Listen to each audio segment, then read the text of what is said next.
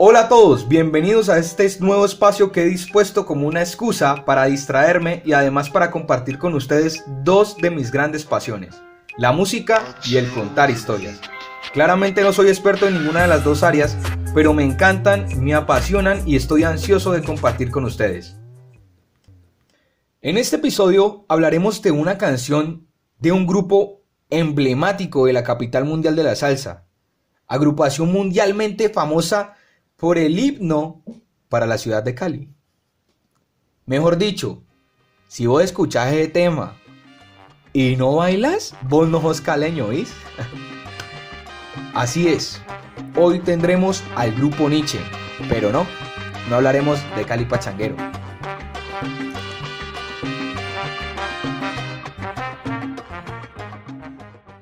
A finales de 1987, el grupo Nietzsche liderado por el gran maestro Jairo Varela, estaba pasando por unos cambios estructurales muy fuertes, debido a que gran parte de sus músicos habían abandonado la agrupación.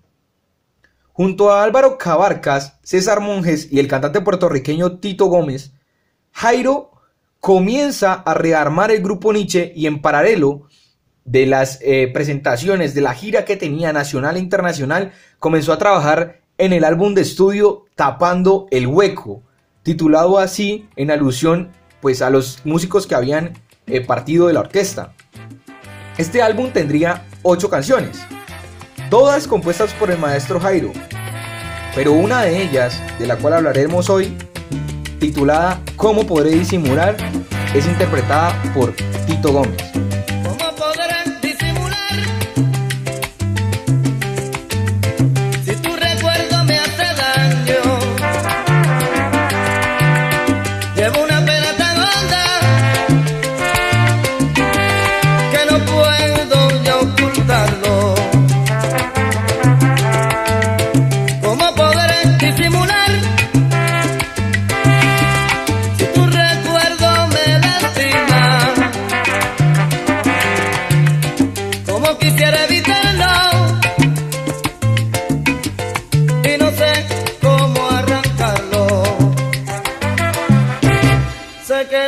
Según quienes lo conocieron, músicos y compañeros Jairo Varela tenía una manera muy particular de componer, ya que se basaba en todo lo que estaba sucediendo a su alrededor.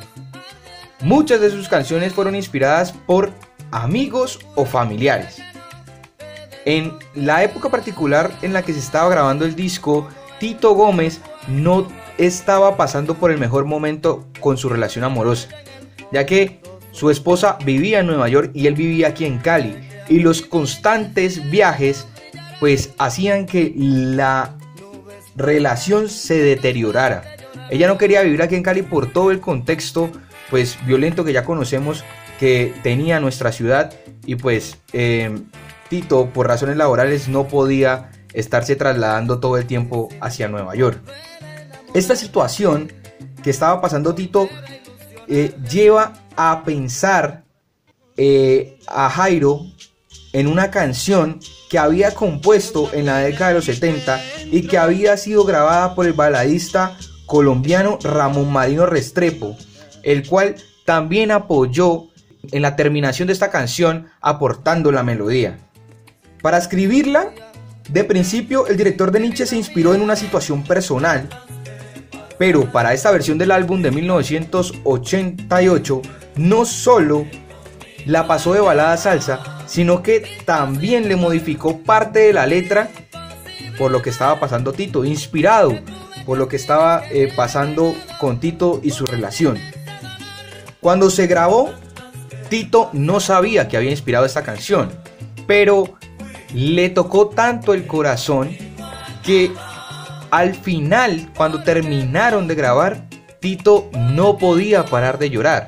Por eso en la versión original, que es la que estamos escuchando en este momento, se oye la voz de Tito como sollozando, como si Tito estuviera sollozando. Y es así fue, así quedó en la versión original.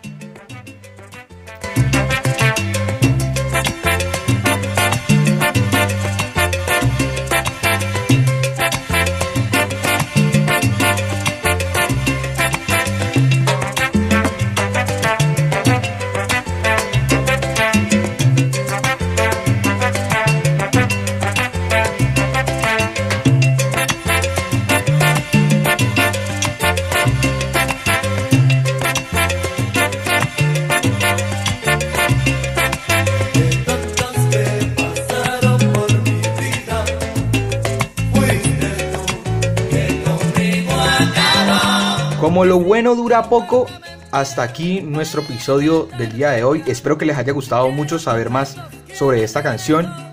Eh, me gustaría conocer qué otras canciones quisieran que eh, abordáramos en este espacio. Esto es la historia de las canciones, pero antes de irme quisiera hacer una rectificación de una fecha que di el podcast pasado. Eh, dije que Frankie Ruiz había muerto el 11 de julio de 1998 y en realidad su muerte fue el 9 de agosto de 1998. Muchas gracias a todos los que, hicieron, eh, que me hicieron caer en cuenta de este error. Mi nombre es Camilo Lescano Yepes. Esto fue la historia de las canciones. Nos vemos pronto.